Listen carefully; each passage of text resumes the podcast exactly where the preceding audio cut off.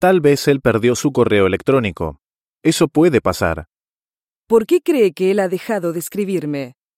¿Cómo podría yo saber por qué él ha dejado de escribirle? Estoy segura de que la muchacha es la razón. Puede haber otras razones para que él no escriba. ¿Cómo cuáles, por ejemplo? Tal vez su hermano está enojado con usted por alguna razón. Esa no es una razón. Al menos no es una buena razón. Puede haber muchas diferentes razones para que él no le escriba.